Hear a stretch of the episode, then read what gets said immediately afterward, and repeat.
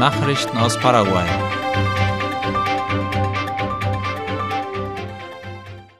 Fachärzte warnen, dass Diabetes der neuen Regierung Sorgen bereiten wird.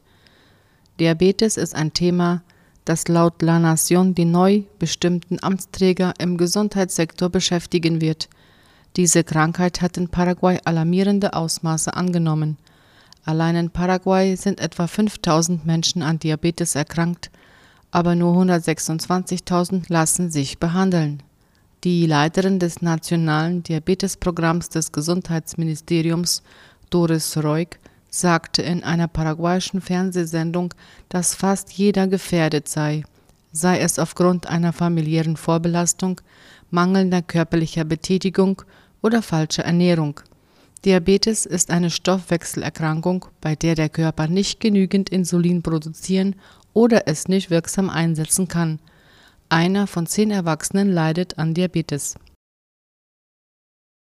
Morgen startet eine Oldtimer-Rallye von Neuland nach Fernheim.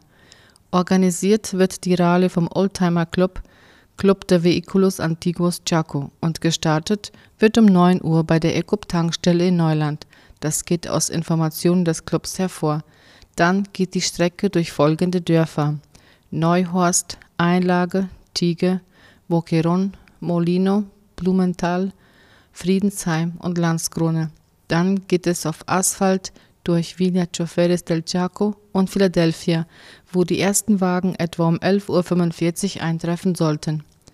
Im Dorf Kleefeld sollen die Wagen etwa um 12.50 Uhr ankommen, danach geht die Rennstrecke beim Eingang vom Dorf Tres Palmas vorbei nach Blumenort, Karlsruhe, Orloff, Auhagen und endet schließlich auf der Fernheimer Versuchsstation. Dort sollen die Wagen voraussichtlich um 14.20 Uhr eintreffen.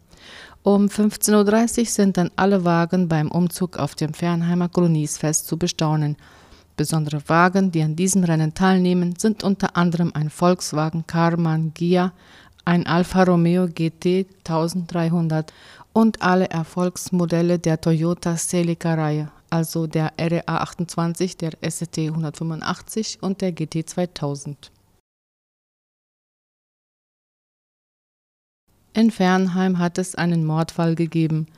Laut Angaben des Offiziers Victor Barua von der Abteilung für Prävention und Sicherheit der Nationalpolizei wurde die Leiche des Opfers gestern gegen 20.30 Uhr zu Hause in Friedensruh, Dorf Nummer 6, gefunden. Die Todesursache ist schweres Schädeltrauma. Der mutmaßliche Täter wurde bereits verhaftet. Laut Informationen der interkolonialen Untersuchungsgruppe hat er den Mord bereits gestanden. Zunächst lautete das Tatmotiv Überfall mit anschließendem Mord. Der Pickup des Opfers war entwendet und nach einer Fahndung verlassen aufgefunden worden. Innerhalb des Hauses gab es jedoch keine Spuren einer Durchsuchung. Deshalb gehen die Behörden nicht davon aus, dass es sich ausschließlich um einen Raubüberfall handelte. Den Behörden war bekannt, dass das Opfer Probleme mit drei jungen Menschen gehabt hatte. Sie wurden in der vergangenen Nacht ebenfalls verhaftet. Senatoren legen Gesetzesentwurf zum Verbot der Genderideologie in Schulen vor. Die Ankündigung erfolgte über Twitter, wie Ultima Hora schreibt. Damit wollen die Senatoren den Aufschrei der Mehrheit von den paraguayischen Familien widerspiegeln, wie der Senator Gustavo Leite erklärte.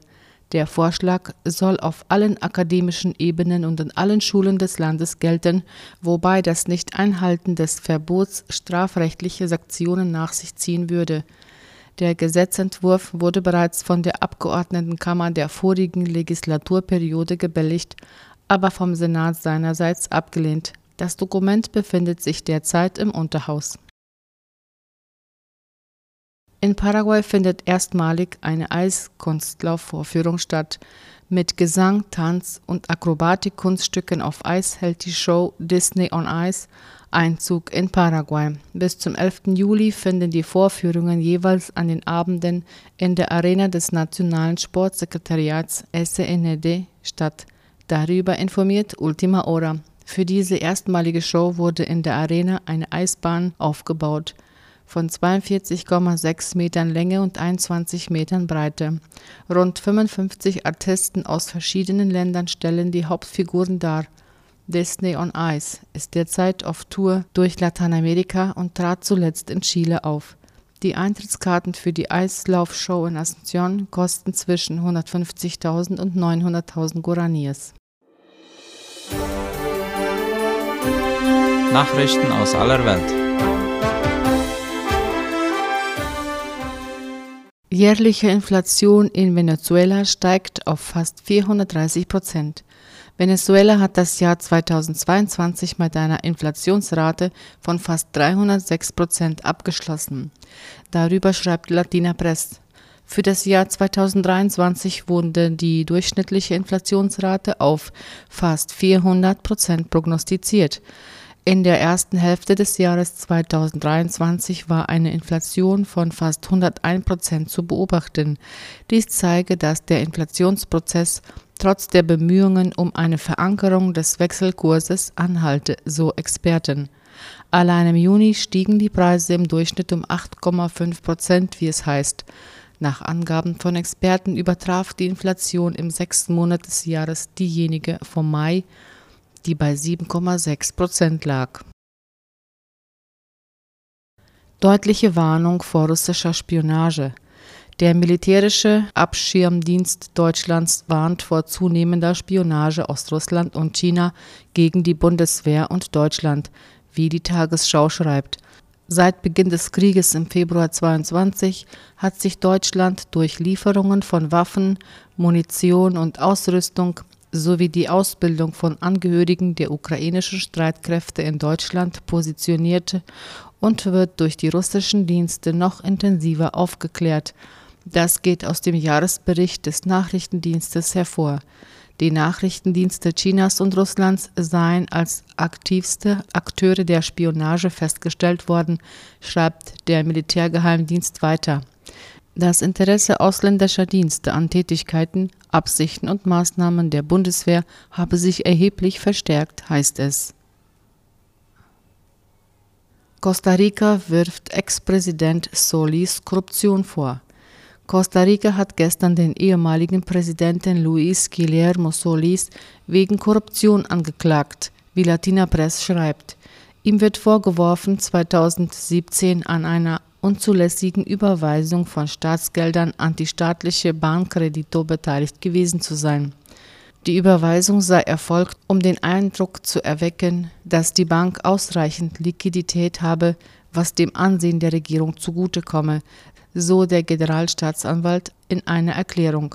Solis, der das zentralamerikanische Land zwischen 2014 und 2018 regierte, wies die Vorwürfe zurück. Man habe immer im Einklang mit dem Gesetz gehandelt und das Wohl des Landes sowie den Schutz der Gläubiger der Bahnkredite und die Rechte der Beschäftigten im Auge gehabt, fügte er hinzu. Sollte Solis für schuldig befunden werden, drohen ihm bis zu acht Jahre Gefängnis, so die Generalstaatsanwaltschaft. 93 Prozent der Stimmenauswählung zeigen keine Veränderungen bei den Wahlen. Bis zur Revision von nur zwei Bezirken waren die Korrekturen der Stimmen minimal und haben bisher keinen Einfluss auf das Wahlergebnis, so Wahlhelfer laut der Deutschen Welle. An drei aufeinanderfolgenden Tagen haben Wahlvorstände und Beobachter der politischen Parteien im ganzen Land eine Überprüfung der Ergebnisse vorgenommen, nachdem das Verfassungsgericht, das höchste Gericht des Landes, am 1. Juli eine umstrittene und beispiellose Entscheidung getroffen habe. Dieser wurde von internationalen Beobachtern kritisiert. Heute Nachmittag werden die Anhörungen zur Zusammenstellung der Wahlprotokolle von Guatemala-Stadt und den Munizipien des Hauptstadtdistrikts des Landes fortgesetzt. Die größten Zwischenfälle sind bei der Wahl des Bürgermeisters der Hauptstadt zu verzeichnen, wo ein knapper Stimmenunterschied zwischen dem derzeitigen Bürgermeister Ricardo Quiñones und dem Kandidaten Roberto González auftreten. Die Türkei erhöht die Mehrwertsteuer. Der Wiederaufbau nach dem Erdbeben im Süden der Türkei kostet das Land Dutzende Milliarden Dollar. Um ihn zu finanzieren, erhöht die Regierung die Steuern, wie die Tagesschau schreibt. Betroffen sind Verbraucher, aber auch Unternehmen. Die Mehrwertsteuer soll von bislang 18 Prozent auf 20 ansteigen, wie aus einer offiziellen Mitteilung hervorgeht. Auch für Güter des täglichen Bedarfs wie Toilettenpapier, Waschmittel und Windeln wird der Steuerersatz heraufgesetzt von 8 auf 10 Prozent. Türkei verdoppelt Leitzins nahezu auf 15 Prozent. Die türkische Zentralbank hat ihre Leitzinsen in einer geldpolitischen Kehrtwende nahezu verdoppelt. Soweit zu den Nachrichten. Ich wünsche allen Hörern ein erholsames und gesegnetes Wochenende. Auf Wiederhören.